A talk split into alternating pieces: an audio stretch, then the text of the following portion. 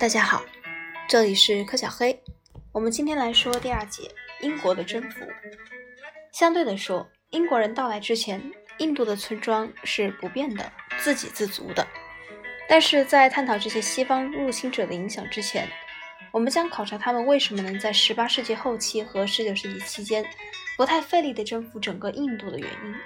这是一个重要的问题，因为在葡萄牙的阿尔布尔布克尔克于16世纪初占领国占领国之后的二百五十年里，欧洲人仅能坚守沿海的少数根据地。然后在短短数十年间，势力均衡决定性的改变了整个印度次大陆受到英国的统治。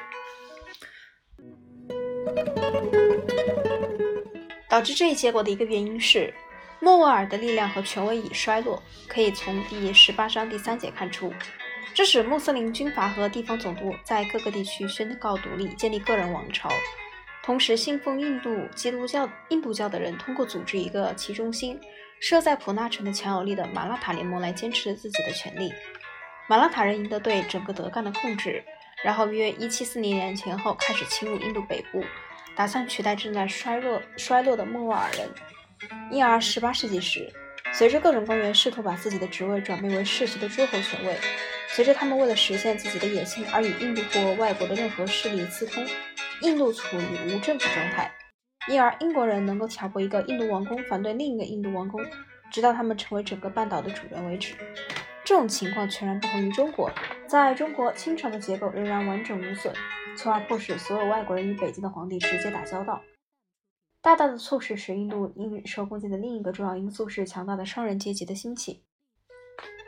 至于商人阶级的经济利益，与西方公司的经济利益有着密切关系。这些公司能比较自由地在印度经商，他们在中国几乎遭到完全的排斥。16世纪时，印度的经济很少受到贸易的影响，贸易主要限于香料和纺织品。17世纪时，除了硝石外，还有各种商业性作物，如靛蓝、芥子、纸。籽和大麻被大量出口，